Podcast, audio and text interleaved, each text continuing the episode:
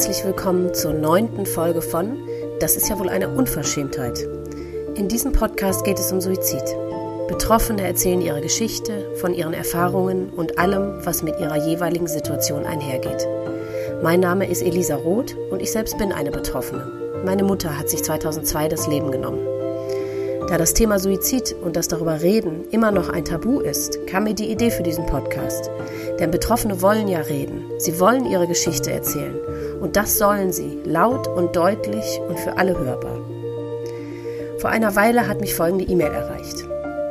Hu, ich bin zufällig auf deine Seite gestoßen.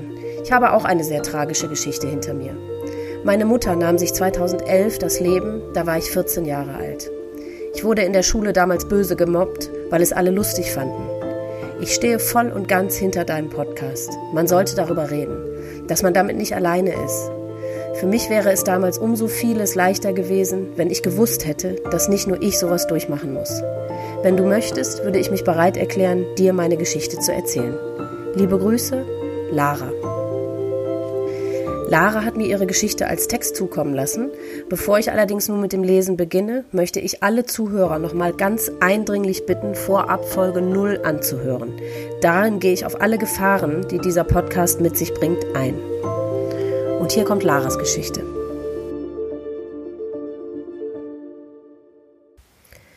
Meine Mutter war ein sehr fröhlicher Mensch. Wir haben viel gelacht. Sie war meine beste Freundin. Sie hat mir immer das Gefühl gegeben, dass ich das Wichtigste in ihrem Leben bin. Als ich dann 2005 fünf Jahre alt war, bekam ich ein kleines Schwesterchen.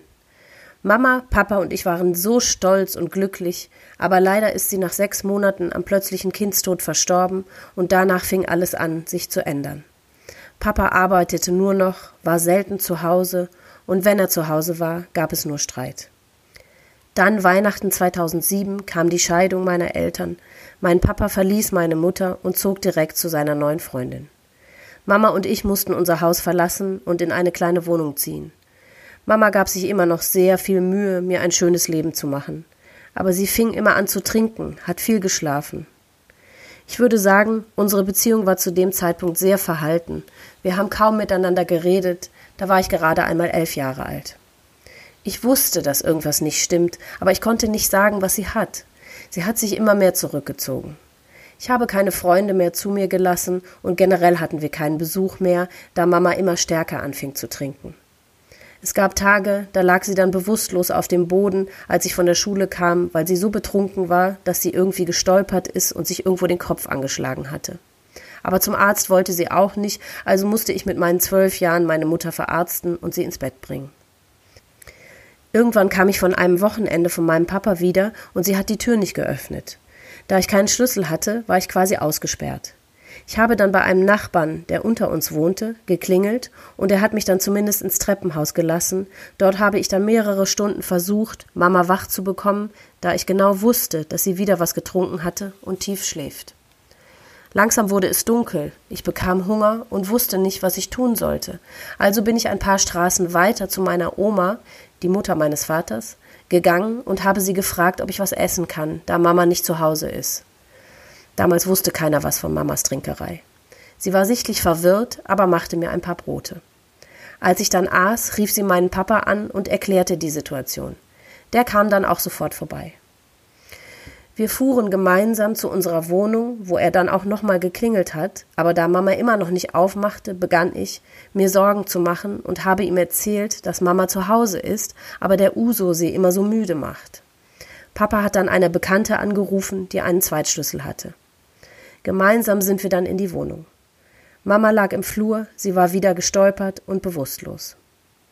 Papa hat sofort den Krankenwagen gerufen und mich hat er angewiesen, Sachen für ein paar Tage zu packen.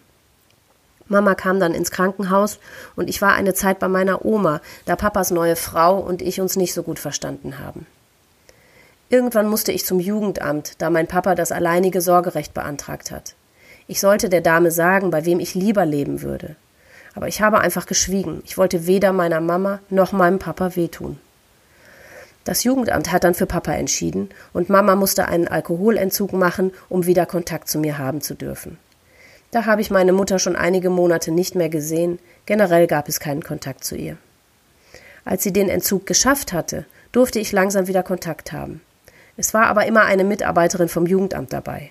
Das war eine sehr komische Situation, in der ich mich gar nicht wohl gefühlt habe. Also habe ich mich immer heimlich mit meiner Mama getroffen. Eines Tages hat sie einer Bekannten gesagt, dass sie nicht mehr leben möchte, da sie aus ihrer Sicht beide Kinder verloren hat.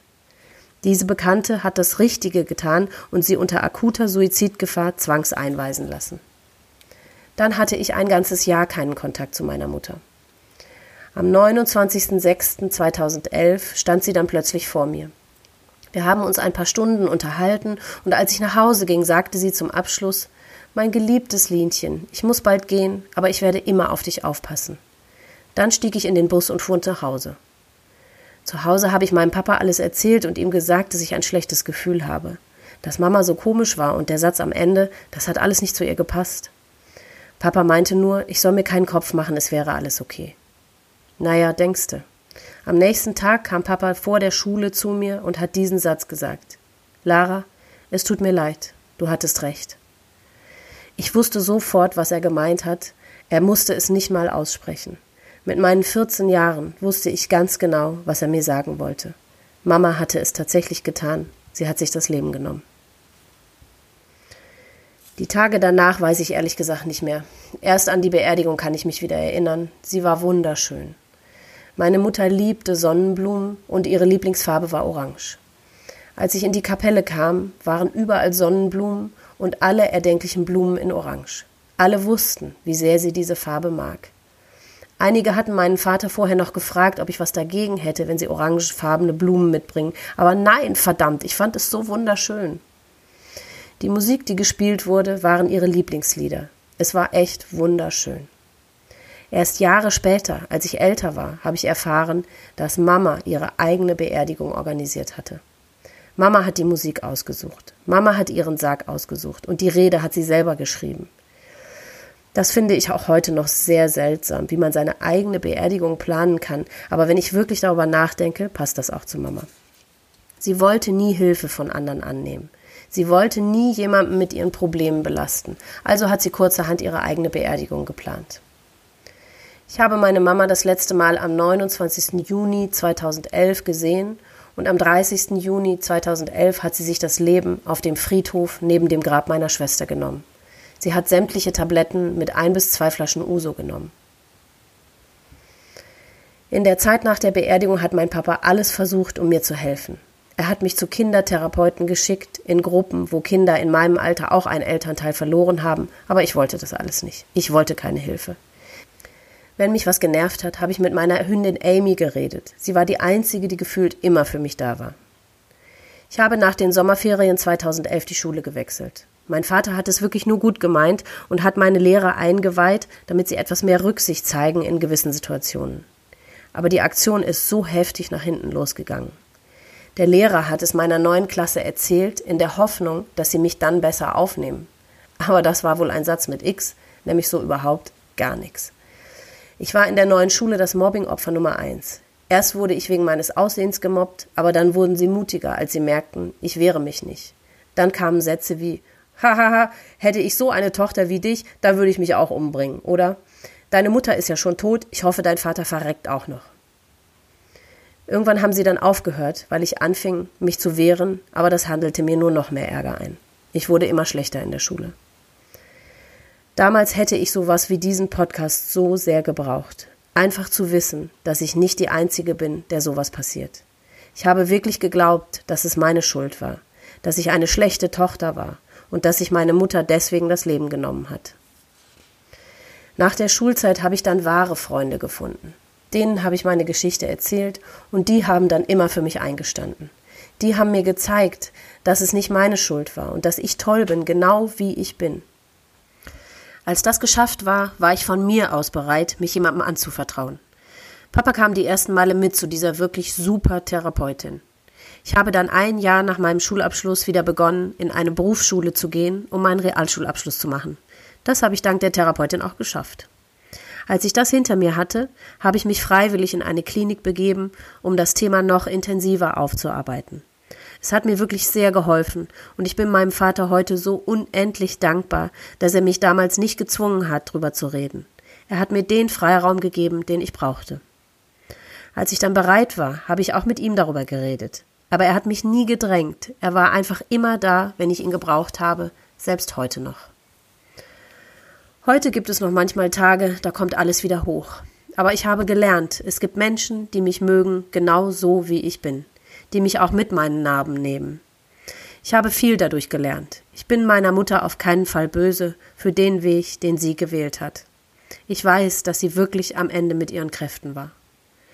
Ich habe mich dazu entschieden, meine Geschichte zu teilen, weil ich nicht möchte, dass irgendjemand auf der Welt sich irgendwann mal so alleine fühlt wie ich damals. Du bist nicht alleine. Das war Laras Geschichte.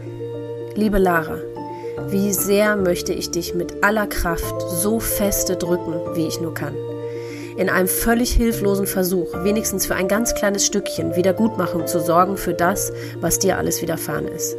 Die Tatsache, wie du zu Schulzeiten behandelt worden bist, bricht mir das Herz.